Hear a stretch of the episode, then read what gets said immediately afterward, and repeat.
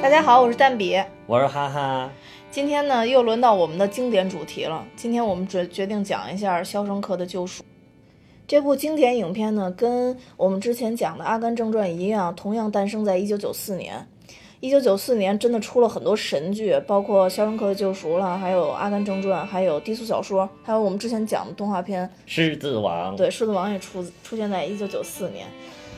嗯，我们先介绍简单介绍一下电影的主要内容吧。嗯，因为还是有有人可能没有看过。其实这部电影主要就讲述了一个年轻的银行家叫安迪，他呢在被指控谋杀了自己的妻子和妻子的情人之后呢，被关进了一个叫肖申克的监狱。他在肖申克服刑了十九年之后，在中间经历很多起起伏伏，包括帮呃监狱长去洗黑钱，包括在监狱里他也经受了一些比如鸡奸啦之类的这种事情，然后在十九年之后终于逃狱的故事。嗯，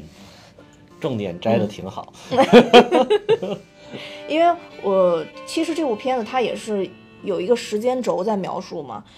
他当时。呃，这里边其实男主角有两个人，一个就是 Tim Robbins 演的这个 Andy 嘛，嗯，还有另外一个就是摩根弗里曼。摩根·弗里曼，这是我最喜欢的黑人演员。对对对，嗯也是我最喜欢黑人演 员。他最近几年的这个比较精彩的演出，应该是那个《惊天魔盗团》，对，今天大家看可到能比较熟悉的演出。对对嗯对，呃，摩根·弗里曼，他其实两个人应该算共同的都是最佳男主角吧，在这一部片子里都对应该其实算是最戏佳份男都主差角不多对，哈戏戏份差不多。但是他的摩根·弗里曼还有一个重要的任务在这部片子里边，就是他是讲述者，嗯，嗯，他经常是有一些剧情，还有一些他的想法是通过旁白来交代的。对，所以在这个呃安迪入狱的时候，其实，在剧情里面应该是一九四七年，然后在他逃狱的那年应该是一九六六年，嗯在里面其实讲述了。最开始的两年，安迪在监狱里面其实过得特别不好嘛，就因为一直被击奸嘛。被一个姐妹帮，是吧？其实是个男性监狱，但是那个是个姐妹帮。对啊，嗯，但在两年之后，因为安迪是一个特别年轻有为的银行家嘛，其实他已经是一个银行的副行长了。嗯他利用自己的这个聪明才智，从监狱里边脱颖而出，也可以说他是靠自己的聪明才智才逃脱了鸡奸的命运。我觉得，嗯我觉得换句话，换句话说，应该是是金子总要发光对， 的，使劲地怎么办？被监狱长给发 现了。呃其实整个《肖申克救赎》里面，呃，有几段我印象比较深刻的剧情。嗯、第一段就是我刚刚说的这个转折点，也就是说，安迪为什么能逃脱姐妹花的这个纠缠，就是因为他帮监狱长，呃他首先是呃帮帮狱警帮狱警对做避税，对帮狱警去做了一次避税，嗯，而且那一幕的话，嗯，一个是他的转折点，另外一一点就是，呃，我对那一幕的，呃，这个阳光的拍摄手法印象特别特别深。当时就是有很多个这个。呃，服刑的这个囚犯都是跟摩根·弗里曼他们演的这一帮都特别好的嘛，有十二个人，然后一起在屋顶上修屋顶，对，然后因为安迪帮这个呃狱警的队长逃税的这个事儿，然后他说如果我帮你逃税的话，我要求给每个人两瓶冰啤酒。对对，他在里边描述就是说，呃，在那一刻他们喝着冰啤酒躺在屋顶的时候，他们觉得他们好像是自由的。对对对，就是在那一几十分钟的时间里是自由的。对，就是都可能对对于我们来讲的话，我们天天都很自由。你像哈哈哈早上起来想十一点起就十一点起，想想那 是看周末， 想看《奔跑吧兄弟》就看《奔跑吧兄弟》，但是在监狱里的人并不能，他们看不了《奔跑吧兄弟》，但是两瓶啤酒已经可以满足他们对自由的向往了。对，嗯，这一幕是我印象比较深的，还有一一个呃一幕是我印象比较深的，也是呃我这里边最喜欢的一幕，啊，就是是监狱长在查房的时候，其实查监狱的时候，啊，跟安迪的第一次碰面。其实他当时是有计划的去跟安迪碰面，因为他听那个狱警队长说了安迪帮他们逃逃税的事儿嘛，然后他就想看这人是不是可以为他所用。嗯然，后在里边，他就跑到他的那个监狱去去去看安迪这个人是不是识时务。然后安迪就特别聪明，就是监狱长呃第一次见他的时候，安迪就跟他说了一段圣经里边的话，大概意思就是说你是一家之主，你牛逼，然后我得跟着你。 然后当时监狱长就是特别，就这一段话特别受用。监狱长就跟他说另外一段那个圣经里边的话，就告诉他，呃，就是那段话好像是我就是光，啊，嗯，他就让安迪来追寻他，你才能找到光明嘛。然后安迪就明白他的意思了，所以相当于他们俩说的这两段话是同一个内容，但是从不同的角度上来讲这件事儿。而且两个人最牛都是他们手里一直都拿着圣经，但一直始终没有翻开这本圣经。啊，就是说都会背了呗。对，都会背 了。就是，当然从整个这部电影上来看，你就嗯感觉是一个正义的一个人跟一个邪恶的人，两个人都明白同样的道理，但是两个人却走上了不一样的路。啊，嗯，我觉得主要是安迪情商比较高，哎，对，安迪情商是比较高，知道遇什么人说什么话，而且要怎么说，就是这他个可以很明白的说。但是这个监狱长很喜欢圣 经，这个圣经我觉得在这里边是一个非常经典的一个道具，对就是它反衬了这个监狱长的道貌岸然。对和反衬和和和印证了这个安迪对于希望的追求。对，没错。嗯，对于监狱长这一块儿的话，其实当时监狱长把安迪的那本圣经是拿出了他他的监狱的那一个小隔间，当时安迪还是挺紧张的，就从那个演戏的那个表情上来说，安迪还是还是挺紧张的。但是就是因为他把那个自己的那个小锤子藏在了那本圣经里边儿，当然就是在故事后边儿才会去交代这个事儿。但是最后这个监狱长还是把这个圣经还给他了，而且告诉他救赎就在其中。这个是特别经典的一个，啊，就是印证了后面救赎确 实就哎，在其就中。对，救赎就在其中，而且特别解气的感 觉。 然后这个，呃，我觉得好的影片吧，呃，都有一个共同特点，不管是《阿甘正传》也好，还是《肖申克的救赎》也好，嗯，在这些经典的场景里面，或者说放大看整部电影来看，呃，不管是台词也好，道具也好，或者设置的情景也好，是没有浪费的部分。对，就包括这个监狱长跟他第一次碰面，我觉得没有任何一句话是废话，嗯，充分的表达了他们两个人的性格特点，而且也，其实我觉得也坚也也是让我觉得安迪他是很坚定的要走这一条线路，就是说他会要跟着监狱长他们这一条线路来走。其实他明确的知道，他跟着监狱长和这个呃狱警队长走的话，对他来说没有坏处，起码就是对于他来说，他当时认为他应该会一辈子就是监禁在此了。嗯，嗯，反正就是就是情商高呗，对，就是知道要跟着谁 是吧？对。知道虽然这个 Red 也很厉害，但是你要跟着他走是是没有指望的，是吧？他只能是为他所用。 Red 就只是一个好采购而啊，已。对对，对 然后还有一幕就是，我不知道你记得不记得那个，就 Brooks 就那个老头儿，嗯就在那个那个，相当于他是在一个旅馆里边儿自杀了吧？应对呃该这算个是。这个老布的这个角色，其实我印象挺深的，尤其他最后死这个设计，我挺震撼的。对我觉得这块儿特别震撼，就是每一个人其实都是期盼自由的，对，包括他们在屋顶上喝啤酒那块儿也好，包括后来安迪播放，就他播放那个音乐那一段儿也好，其实大家都是渴望自由的。自由有很多形式，不管说是喝啤酒也好，还是说我听我喜欢的音乐也好，都是对都是在寻找自由的方式对。但其实老布这个角色，他比别人都应该比这些人来说都都早得到自由了。其实我觉得，为什么他最后死了，是因为他选择了自杀，是因为他在监狱里面，其实他已经获得自由了，而且他认可了这种自由，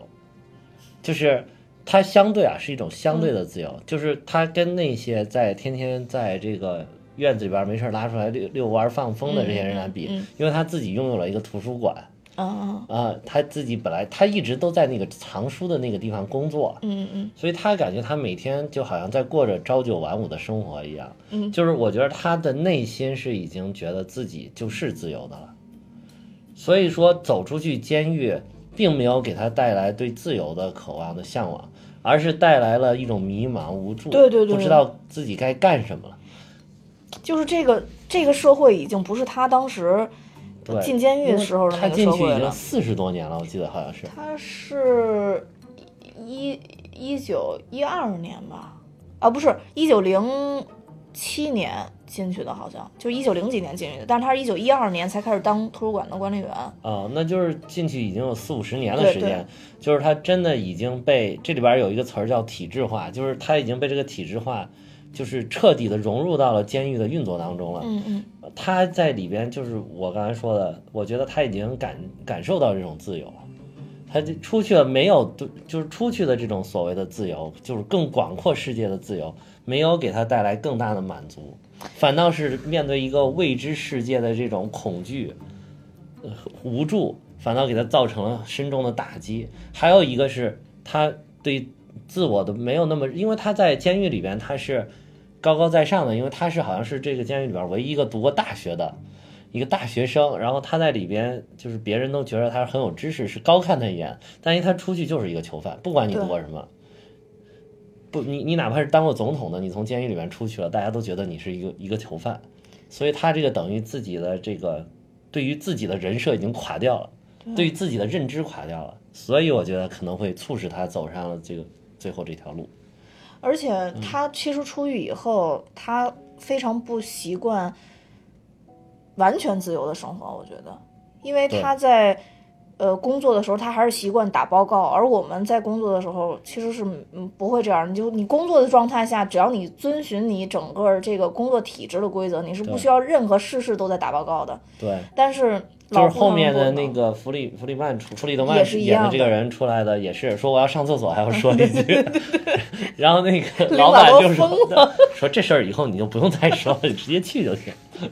但是在监狱里是不行的，你必须要对汇报一声才能对去。嗯，而且就是我记得开就开头的时候，其实，在安迪入狱的时候，当时那个有有一个特别傻的囚犯就问有你们还有没有问题的时候，然后他又问说什么时候能吃 饭。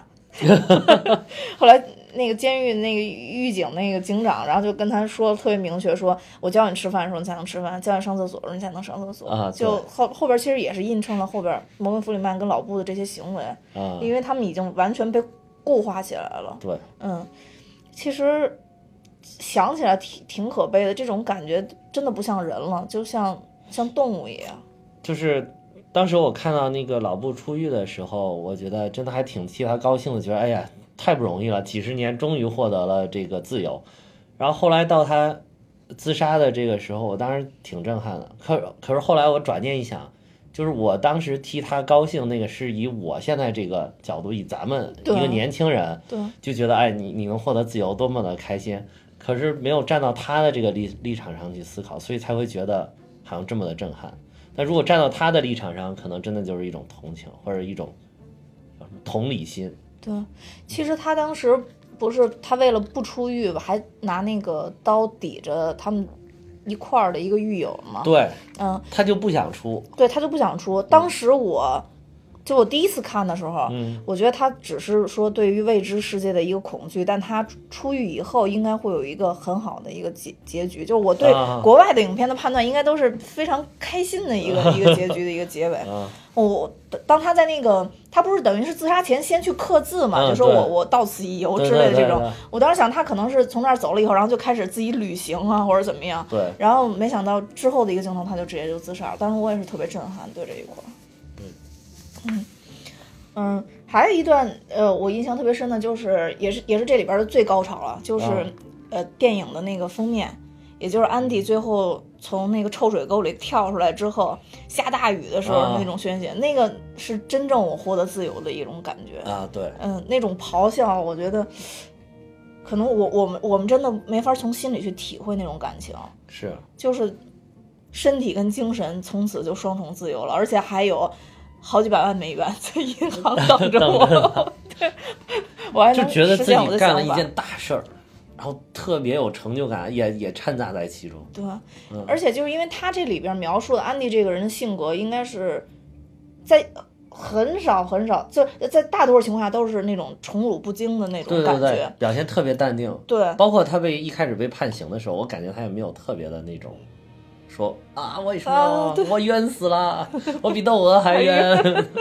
老天爷怎么还不下雪？就没有这种感觉。你 知道吗他其实就 只呃，在这里边就只有嗯两次，我觉得失控了吧。第一次就是那个嗯后来被捕入狱那个小孩儿，就说见过真凶的那个小孩儿， 嗯，嗯、告诉他见过真凶那一对刻，他失控了，因为他对跑到监狱，竟然跟监狱长说他要出出狱，这是不可能的。当时我看那块儿，我就想完完完完了，要死了要死了，肯定要就死人是了，情情商一直这么高，就是一会儿没绷 住是吧？被绑住。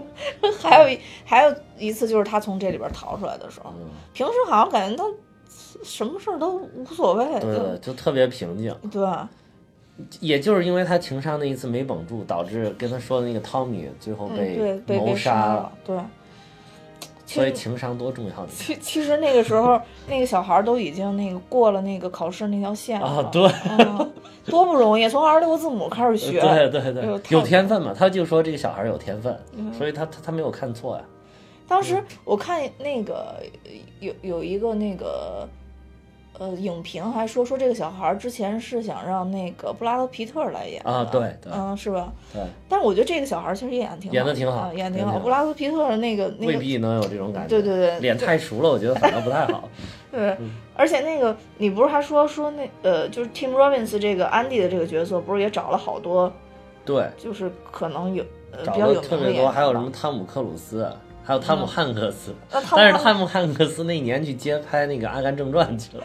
我觉得万格斯智商跟情商都常这年都在是线双 高是吧？双高。安迪仅仅是情商高 啊，智商也不低，但是汤姆汉克斯真的是双高，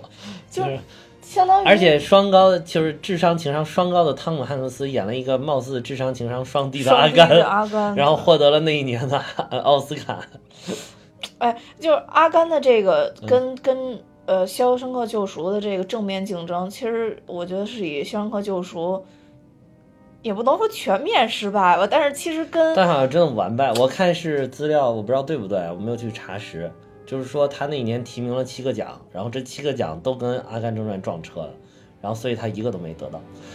他得了一个最佳改编剧本吧，啊应该得了一个最佳改编剧本。那、这里边有一个特别有意思的事儿，就这个剧本不是跟那个、是那个斯蒂文金的一个那个呃短篇小说集嘛？嗯呃，就当时这个导演跟、跟 Steven 去买这个嗯，这个改编权的时候，给了他五千美金。但是我想应该是做就是 Steven 就根本不缺钱吧，嗯所以就这个这个这张支票一直没兑现。在《肖申克救赎哦》上映之后，就是大卖之后，他很多年很多年以后把这个支票裱了起来，裱了起来以后又送回给这个导演了。哦哦，我觉得特别有意义那这个事儿。真的不缺钱。嗯，真 真的是不缺钱，要是早对了，我可能第二天就对了， 不可能等这么长时间。第二天，对，所以这个这个剧本，我觉得改编的应该算是挺不错的，跟《嗯阿甘正传》这一点可能形成了对比吧。因为之前阿甘不是还就《阿甘正传》那段，我们也提过，就说《阿甘正传》它的改编其实是让那个他本身那个作者就是很不愿意看到的，因对为本身《阿甘正传》应该是一个不不太阳光的一个作品。对对，嗯，嗯，就是在安迪那个逃出来之后，其实他有一个回顾嘛，就是说安迪当时怎么逃出来，大概会有一个回顾啊。嗯，就其中有一段就是这个，因为圣，刚刚你也提到圣经是一个特别重要的一个道具。嗯，其实当那个监狱长打开安迪给他留的那本圣经的时候，呃，那一页上是出埃及记，啊，然后右边就对是那个隐隐藏的那个锤的那个凹槽。对呃，其实出埃及记也是讲的一个逃离的一个一个故事，对，就是也是原来是奴隶，然后逃出来。其实安迪他们也是，就是安迪当时的情景，他已经成了，对，这个见着圣经奴里隶面情节可能咱们中国人不太熟悉，嗯嗯嗯，对对他对，是耶和华领着一票就是在埃及当奴隶隶的人，对从埃及逃了出来这么一个故事。所以就是。还是想再次强调，就是说，真的是经典的电影，在每一部每一个道具，就对于咱们来说，可能就是一晃而过的一幕，对，就每每一步都想到说一定要压到我们这个主题上，每一个道具也好，每一句台词也好，都没有任何的废话。对，嗯，我到现在为止也没太想明白为什么《肖申克救赎》会全面在当年败给《阿甘正传》，可能《阿甘正传更》更积极一点，因为阳光吧，对，可能就是积极如果让我一比点，的话，我也更倾向于《阿甘正传》。哎，我就更喜欢《肖申克救赎那可能你比较深邃，呃，大家都说听我笑声一点儿也不觉得我深邃。 对，说是魔性的笑声。 我有同学留言了，说你是魔性的笑声， 哈哈的笑声并没有蛋比的笑声魔性，其实哈哈的笑声是充满了阳光灿烂的笑声。而且你的笑声特别持久， 咱们每一期剪掉的大部分都是笑声声，，减掉了很多不必要的笑声。就嗯，可能真的是嗯，这个还有一点社会就比较是，偏悲观嘛，还有一点我觉得很重要，就是因为这个奥斯卡奖毕竟是美国的奖。啊就是美你说国美评国的 American Dream，嗯，《阿甘正传》对，主要讲的就是美国梦的故事，嗯就是它整个你看，整个就是说，不管你是一个什么样的人，只要你不是真正的傻子，哪怕你那个智商处在临界的边缘， 但是你只要通过努力、奋斗、执着、坚持，你就能获得成功。而且他用这个阿甘的这个角色串起了美国那么一段几十年、二三十年的一个经典的历史历史过程、历史进程，而且那二十年的历史进程其实是很让美国人骄傲的一个进程。所以说，我觉得那个可能会更打动美国人。就整个从剧情上来讲，还有就演技肯定不评论，真的很棒了都。哎对里边都不任错任何一个人演技都很棒。对然后再从剧情上来讲也是很连贯。这个《肖申克救赎》提名最佳男主角，奥斯卡最佳男主角就是摩根·弗里曼。摩哦对摩根弗里曼啊对。但其实我觉得 Tim Robbins 演的也还可以，也也还不错，也有可能就是因为他一直扑克脸，就是嗯，对，没什么表情，没什么么表变化情，，对，所以不不不太不太能让人能接受。嗯而且这个片子，毕竟就是他还是跟阿甘比还是阴暗一些，确实阿甘还是积极向上一点儿。对，另外一个，就像你刚才说的是，阿甘还是一个普通人，嗯，呃，但呃，安迪是一个绝对聪明的人，对，年纪轻轻就当上了副行长。这个故事可能不不太能让人家有那么多的共鸣吧，我觉得。对就是这他还倒是是嗯太过于聪明了。还有一点就是，阿甘是靠执着取胜的，但但但安迪是靠读书多跟，读书多跟聪明取胜的。安迪也也靠执着啊，也很执着啊，很坚持啊，坚持做一件事情。你看，拿一个小锤嗯子凿洞，然后因为写信是吗？对，因为弗里曼演这个角色就告诉，就说你要是拿这么个小锤子越狱，估计你需要六百六百 年，但是事实证明，只用了十九年在电影里。对啊对对。但是这对个在书里边，在原著里边是用了二十七年的时间，哦，就是因为在书里边写了更多的细节，就是很多他可能会面临的一些困难，就是在电影里面不便于表现，不好拍出来，哦所以说就在电影里面说缩短了这个时间，只用了哦十九年。嗯，而且我刚查了一下，就是那七项仅仅都是提名，并没有获奖。啊没都那个剧本也没获奖就吗？剧本也没有，最佳改编剧本那一年也是《阿甘正传》，应该。啊，因为《阿甘正传》也是小时候好惨的，呀对，所以他说他九四年实在是太残酷，哎，但但是低俗小说好像还得了得了两三个奖，低呃那俗小说。是不是？他得那两个奖，哦，那个阿甘没有提名， 这个没查啊，这个都是乱说的。反正低俗小说也是偏喜剧嘛，是也是偏喜剧类型嘛。然后嗯那个什么也是，那个那个阿甘也是喜剧类型。可能当时这个奥斯卡评委的这个口味还是这样的，对，一届一届还是不同的。我看那个，就是我特别喜欢看那个《飞跃疯人院》，嗯，他们就说如果把《飞跃疯人院》放在这个当年的这个这个评奖里边，可能也得不了奖，对，因为大家那会儿追崇的就是这种阳光向上的美这国种梦对对对对因为是我觉得是不是跟他们这个冷战刚刚结束也有关系？就是美国在冷战取得了重大胜利，苏联给闹腾解体了， 然后美国人民都处在欢欣雀跃当中，觉着美国终于要称霸地球了，必须下得一步积就极是向上的对，是吧下一步就是称霸宇宙了。 那会儿正是国国力正国运正在上升的阶阶段，所以包括导致这个学院奖的这些评委们也觉得，嗯。还是阳光向上是正确的。你看，我们美国梦就是能实现。 放到现在，估计像我们中国这么大国崛起的时候，对吧？美国人现在陷入深深的焦虑，说不定这个《肖申克》就获奖了。对，就就学生像学生，嗯，在面对着中国的崛起，我们美国还是要隐忍、坚持， 才 能取得。肖申克就是这个这个影片，如果放在中国今天看，也也也也可以啊，就是就是在《人民的名义》，就是也有点这个意思嘛。哦，对，反腐吧大剧，反腐大剧其实也是是吧美国的一个反腐大剧。 对啊最后这个腐败的监狱长没有好下场。对啊，自己自杀了， 对啊啊，就是因为人财两失嘛。啊对， 就也很符合主旋律嘛。对现在对这个对片对子，其实也是能看出来，这美国这个体制，也是有很很腐败、很黑暗的地方的。对，其实他这个片嗯子从最开始他买、买锤子那一块儿，我觉得他之所以要交代那一块儿，就是想说，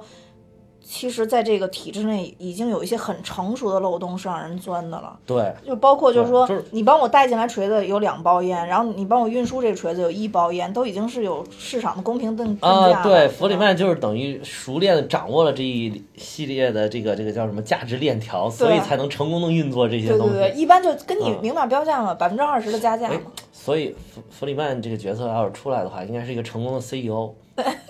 嗯， 对，以后我我估计他们两个最后在那个墨西哥的海滩，说不定成立一个小公司，然后安迪就是董事长，弗里曼就是 E CEO。他们就是开一连 锁连锁酒店嘛，不是说？哦，是，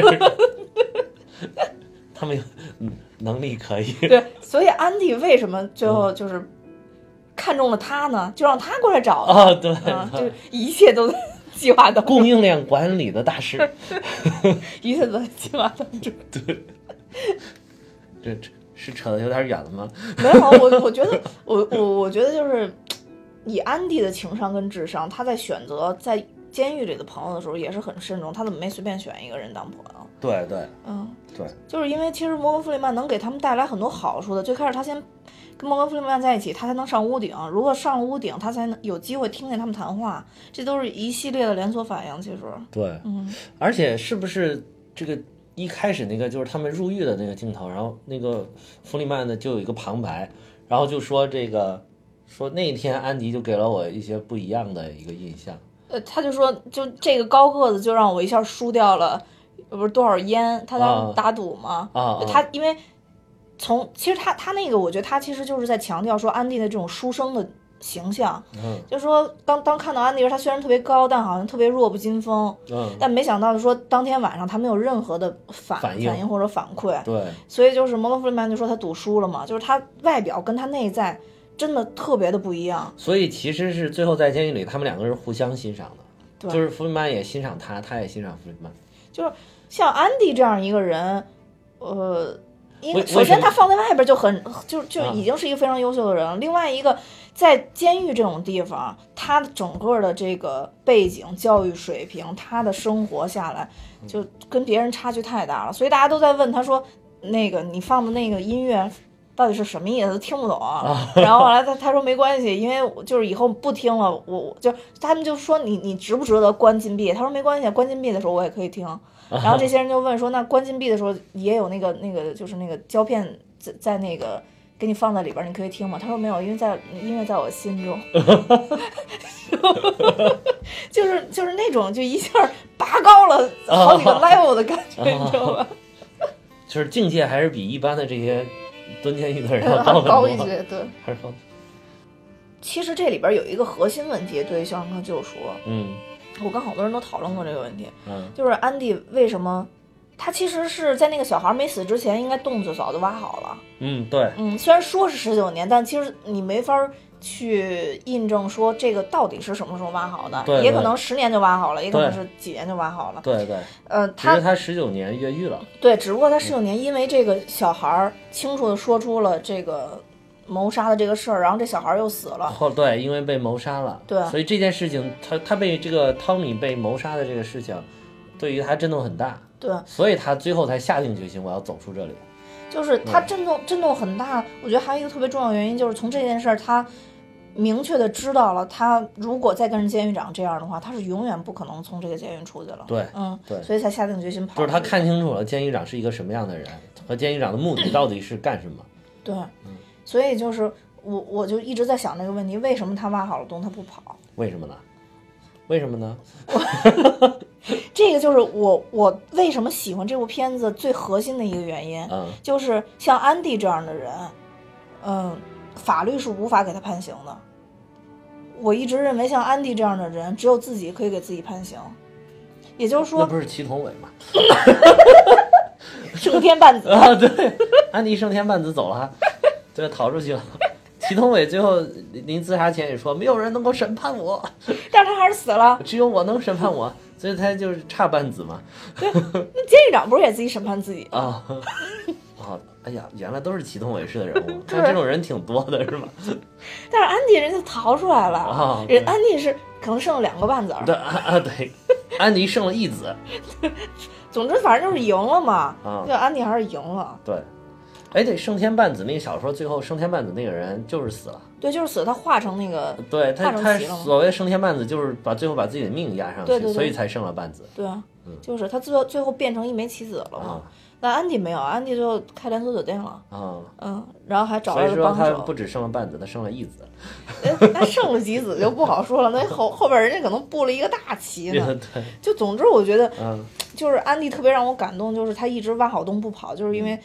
他在跑的前一天跟那个摩根弗里曼说，其实虽然不是我扣动的扳机，但是我的妻子还是我杀死的。对嗯，他觉得是因为他的生活态度和他对他妻子的，就处理很多他们夫妻这件事没有处理好。对，就是所以对才，因为让他妻的子工死作，他对他的关怀太少了，所以他觉得他他跟他妻子本来是挺相爱的，对但是妻子最后离他而去，移情别恋，是因为他有很多的原因在里面。对，所以我就认为他还是认为自己是凶手。所以他之所以没逃的原因，就是他在等待一个他觉得他自己已经赎完罪的时候。他《嗯肖申克的救赎》其实并不是说救赎的是他们自己，就是在监狱里的这些改造，而他救救赎的能救赎自己的只有自己，能救赎自己内心的只有自己。所以这就是我就觉得嗯是救赎的是心灵，对救赎是并心不灵。是说你外在的这个形式。对，包括你刚刚说老布那也一样对，他可能在监狱里边，他觉得我是自由的。对嗯，就是每个人定义自由的方式都是不一样的。对对于安迪来说，他对于他自己定义自由的方式，也许就是在他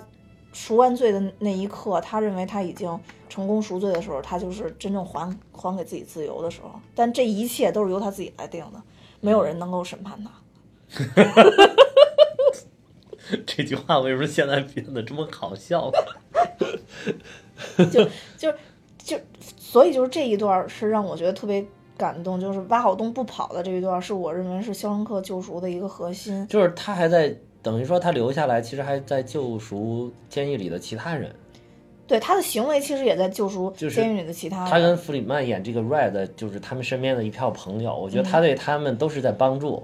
尤尤其他一开始就是申请建那个图书馆，把图书馆改造，嗯嗯然后让监狱里边很多人都来读书，读书他觉得也是一种赎罪，可能是，嗯就是要让这些监狱里边每天浑浑噩噩的这种坐吃等死的人，嗯，呃，就是让他们具有文化。他还教了很多人去考这考个，考什么学历，是考高中学历好像对是高中就啊，他们叫因为高等好多学历嗯呃，因为好多他们这个监狱里边人好像都是没有什么文化，所以才犯罪。嗯我觉得他这个也是对他们的一种救赎，对精神上的一种救赎。嗯对精神上的一嗯种救赎。所以他这个东西其实嗯全全剧都在贯彻着一种救赎的一种思想。对，所以我还在看一些影评里边，就有人写说，为什么这部片叫《肖申克的救赎》，不叫这个《安迪的救赎》，就是因为他救赎的是整个监狱里监面狱这一群人。嗯，就是对应他这一块儿，就是当时安迪其实还说了一句话，就说他在评价监狱长的时候啊，嗯，安迪跟那个 Red 说，我在外边是个正直的人，但呃，做骗子的时候，我却是在监狱里边来做的。嗯这句话我觉得特别特别讽刺，就是说、啊我我其实来监狱我是干嘛？我是来改造我自己的，对吧？哦 但其实我到了监狱里边，我才变成了一个坏人。哦，嗯是的。还有就是说，其实我是被冤枉进来的。啊， 对这一句话就呃打，对我所有人都说我是被 冤哦，枉。对，就是我进来了，这个其实我是，我是在欺骗现实，因为现实我没有犯罪，对但是我却却被判刑了。我进来了，其实我在我在欺骗现实，欺骗真理。如果你你们没有给我判刑，其实我就是那样的，我是真实的。对对对对，而且在这里边，所有的那个所有有罪的人都说自己是没罪的。嗯最后到到最后那个小孩进监狱的时候，安迪也学会说这句话了， 所以当时大家都会觉得说，其实安迪真的杀了人啊了。直到那个小孩说了以后。他他们才说啊，那那安迪竟然没杀人的情况下，在这里边待了十几年了，已 经。他们也觉得很冤，是吧？啊对他们也觉得很冤，因为其这会儿其实就能表达出来，其实其他人是不冤的嘛。然啊，后他们才会觉得安迪这种行为不可思议，就他为什么不申诉，为什么不上诉？对就这里边其实也包含了我刚刚想说的那个，就是他之所以一直不去申诉，一直不去上诉，因为他其实是掌握了很多政府规则的。我觉得他是啊一个掌握政府规则的人，但他始终都是很很低沉、很低落，就是还是一直在赎罪，一直在为自己的行为赎罪。而且一开始判刑的时候不是不让他上诉，说你这个刑判的是不能上诉的。但其实，但其实他后来表达就是对那个小孩儿就说，如果要是他能找到证人的情况下，啊，是是可可以以上上诉的啊。诉的。对对，因为他当时。呃，里边有一特别重要的一段，就是说他一直找不到那个物证，啊所以他没有人证，没有物证啊，那后来等于是这有个了人证，对，有了人证了，就是说，啊如果他要去借这个小孩的口，就是说，如果说这小孩能出来作证的话，他起码能去抓那个人。如果抓到那个人，那就算是真有真正的人证了。啊对，嗯，对，所以，我我觉得就是，还是还是我刚刚那个观点，就是这个监狱并不是能，就是坐牢的这个行为，嗯，真的并不是能改造别人或者说救赎别人的，真正能救赎别人或者改造别人的只有自己。对，这里边其实， 嗯，好多人也都提到，就说摩根·弗里曼最后一段陈陈述，就是他不是每次去去申请保释都被拒吗？对，呃，连对，续两次都被拒，后来到相当于影片到最后的时候，嗯，他又又再一次去申请的时候，当时这些呃，就是相当于是保释官嘛，不都在一块儿来对给他打分儿才能那个让看他能不能出去嘛？对对，这会儿在问他的时候，就说你你觉得你得到改造了吗？摩根·弗里曼其实当时他最后的陈述的表达就是说，呃，真正能改造我的，呃，就说这么多年，其实我一直都在改造，对，我一直都在忏悔，但忏悔并不是因为我在这里，所以我才忏悔，对，呃我而我自己的忏悔是我对当年那个就是他所谓的当年那个小男孩，就说他自己嘛，就是我一我一直想找他谈一下，就说。嗯，他做的行为有多么的愚蠢，但是就是这么多年之后，那个小男孩已经不存在了，在的只有我这个老头儿而已。对对，那就那一段话是非常感人的一我段我话。找找原文嗯儿，我这儿有原文。他说，他其实原文是这么说，他说我无时无刻不对自己所作所为感到内疚，这不是因为我在这里，他所谓这里就是监狱嘛，嗯，也不是我想讨好你们，就是说嗯这些假释官。说回首曾经走过的弯路，我多么想对那个犯下重罪的愚蠢的年轻人说些什么，告诉他我现在的感受，告诉他还可以有其他的方式去解决问题，对可是我做不到了。对，呃，那个年轻人早已淹没在岁月的长河里，只留下一个老人孤独地面对过去，重新做人只是骗人罢了。小子，别再浪费我的时间了，盖你的章吧。说实话，我根本不在乎。就就对最后这段话，他就是说给那个假释官。最后爱谁谁，就反爱谁倒谁打动了这个听听他做假释陈词的这个人，对，其实可能我觉得假释官其实也在想，如果你只是靠形式上的束缚或者形式上的这种关押把你关关住的话，你真的不不能真正改造，而是说只有在你的心里要赎罪的时候，你在心里把你自己关押起来的时候，那你才是真正能被释放的时候。对，因嗯为前几次的假释他一直都说的，都是假释官在问你觉得你有没有得到改造，他说啊是我得到了，嗯，就是一听感觉就是很形式上的 东西，背好了词儿吧，背好的词儿，对，就是，但是最后这一次就是说爱谁谁，你们爱嗯爱通过通过，不爱通过拉倒。这个假释官就觉得好像你确实得到一种内心的救赎。救赎了，嗯，所所以才给了他通过。其实我一开始不太理解，就是之前为什么，哎，我说这人回答没毛病， 为什么老被 rejected，对 吧？这搞不明白啊。后来发现哦，这这个假释官们还是有水平的。所以就是就真的是随着年龄的增长，你看一部片子会想法会不一样。对，因为这《肖申克救赎》，我确实看了太多次了。我之前看的时候，就是第一遍、第二遍看的时候，嗯，我就会误认为说这个这三段前两段都拒绝，呃，最后一段通过了，是一个搞笑的一个表现，你知道 吗？但是到就近两年我在看这段的时候，我就就感受特别特别深了，对啊对对就是会觉得说。之所以这这部片能成为经典的一部电影啊，就是说它每一个经典场景都在呼应它的主题。对，就是救赎。对对对。呃，他其实在这个时候已经救赎了他自己了，所以他无所谓。我在监狱里也好，我在哪儿也好，我我已经可以得到一种解脱了。嗯对，嗯，所以这个这这一段儿也是特别感人。我觉得摩根·弗里曼能被提名也是有他自己的道理的，虽然最后没得奖。因为我我查了一下，对好像摩根·弗里曼这《就得了一个奥斯卡最佳配角儿吧，就在啊历史上来说，他没有得过太多更多其他那种是特别有分量的奖。但是他演的确实都非常好。摩登福林包括《肖申克救赎》嗯还有我之前给你推荐那个《医院清单》，我不知道你看没看，没看，那个《医院清单》也特别好看 还没。看你你你不要老看那个《奔跑吧兄弟》， 《奔跑兄弟》也很搞笑，特别适合哈哈看，因为可以从头哈到尾。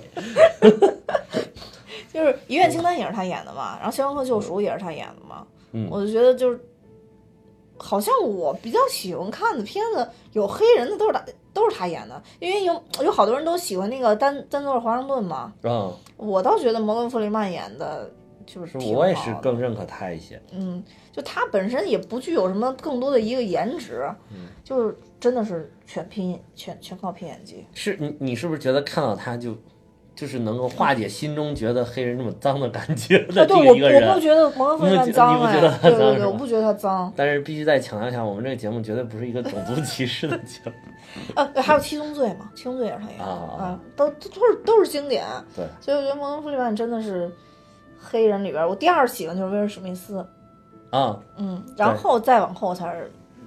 嗯丹泽尔·华盛顿。呃，这个《肖《肖申克救赎》，我还想再补充一点，就是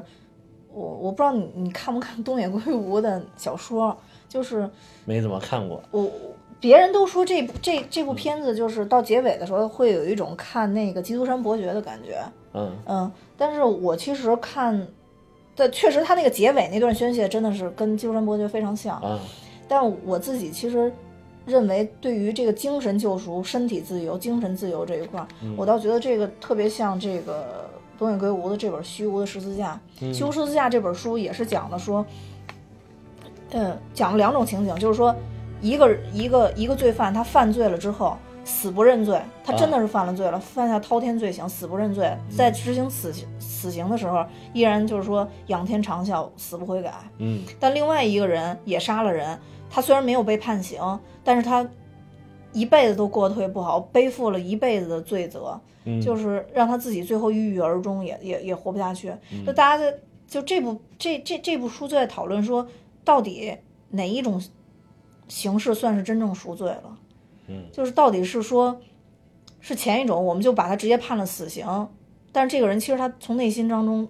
一直没有没有任何认罪，还是说另外一种，这个人虽然没有判死刑，但是他为自己的行为自责了一辈子，在精神上束缚了自己一辈子。嗯嗯，我觉得这个其实跟这部书有点像，就《肖申克救赎》也是，就是刚才说的，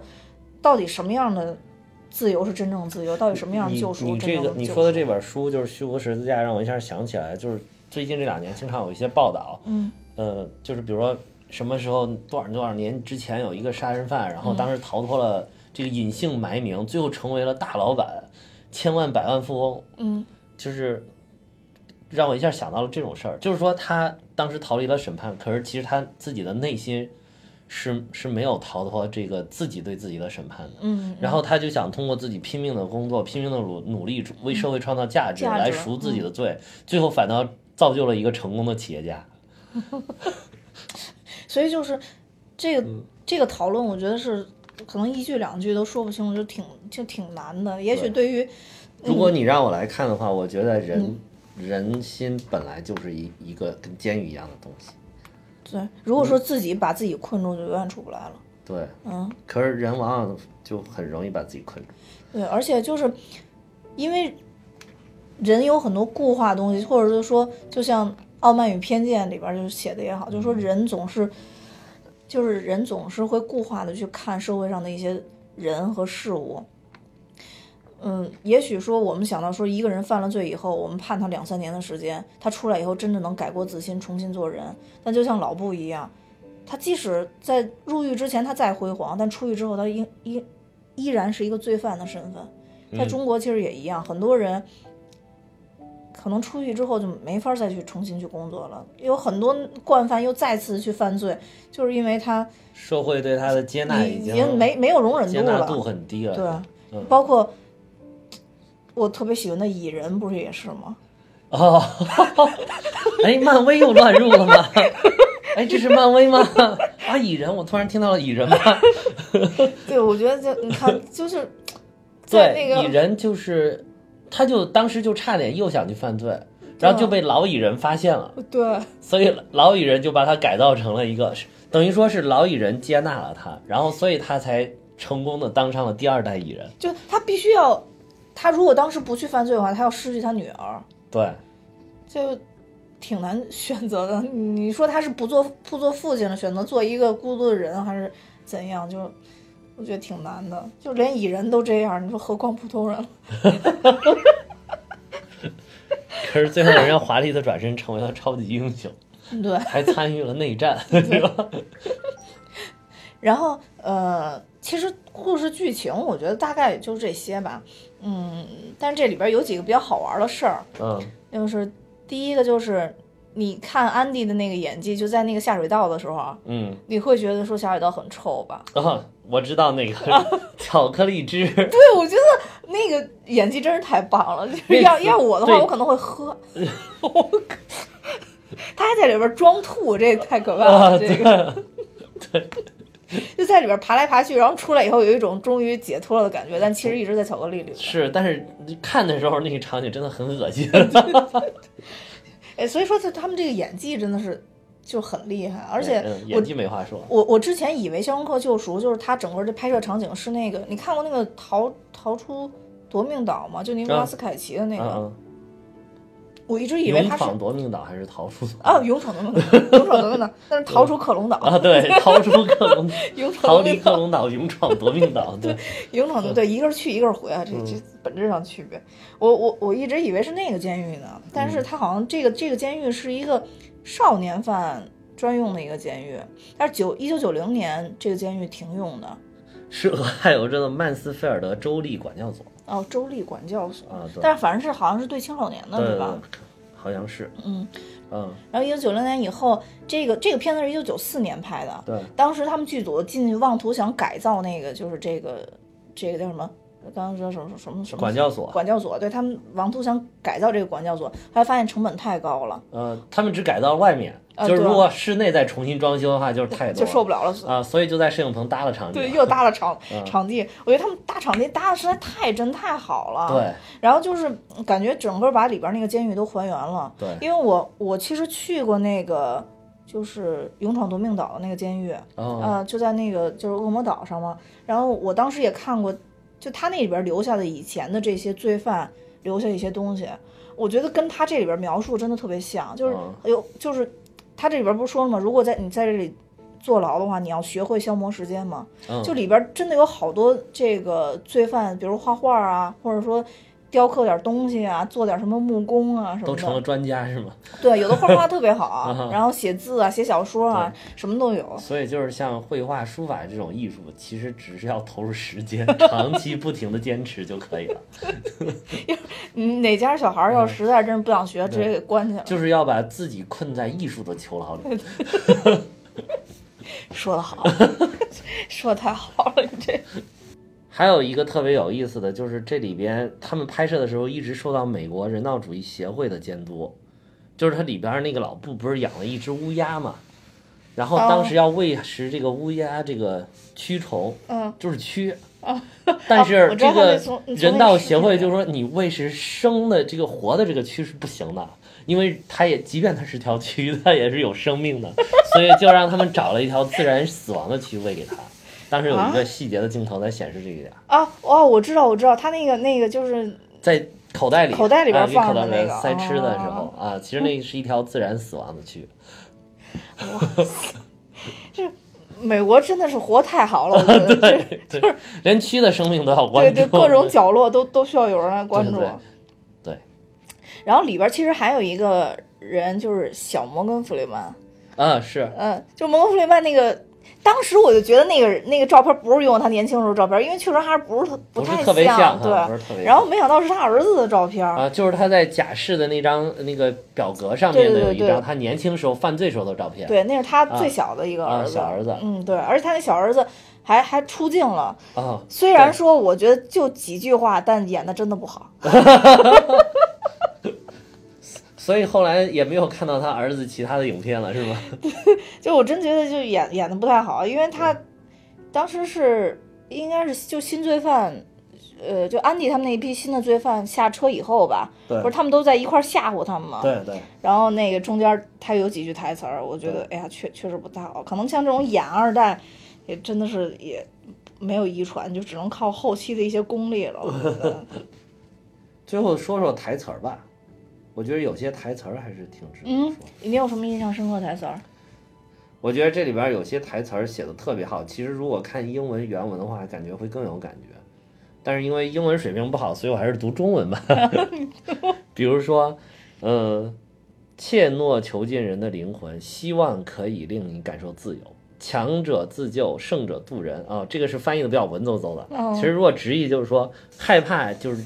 让你成为了就是囚犯，嗯嗯呃，希望能够让你自由。嗯呃，一个强大的人可以自救，嗯但是一个伟大的人能够拯救别人。嗯，这不是在说安迪吗？对啊，哦就是这个，就是那个弗里曼演的这个 Red 就旁白的一个台词儿。哦。嗯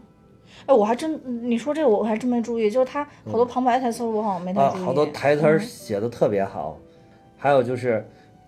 这些墙很有趣。刚入狱的时候，你痛恨周围的高墙，慢慢的你习惯了生活在其中，最终你会发现自己不得不依靠它而生存，这就叫体制化。哎呦我的天！这也是 Red 的旁白说的，就是其实这句话特我别决定好回去再的，好好看一遍。对这句话特别好的印证了那个老布的老布，老布的一嗯生。，嗯嗯对老布的一生，果然就是经典的影片。还有很多还有经一典句台词也特别好，就是希望是件好事，也许是世间最美好的事物，而且美好的事情永远不会磨灭。就是这里边的台词儿有些写的就是充满了哲理，但是如果你要看英文的话，其实它是很简单的英文，就是嗯四级水平妥妥的就能看明白。那你能看明白吗？我我能啊，哦，我能看明白，证证明了可能二三级水平也能看懂。不是每期都要报告你的英语水 平吗。总之，这个经典的影片在一九九四年出现的实在太多了。《肖申克的救赎》虽然说没有在奥斯卡上拿奖，但是之后的话，它也是创了这个家庭影片播放量之最，也应该说是一部非常非常成功的影片了。对，嗯。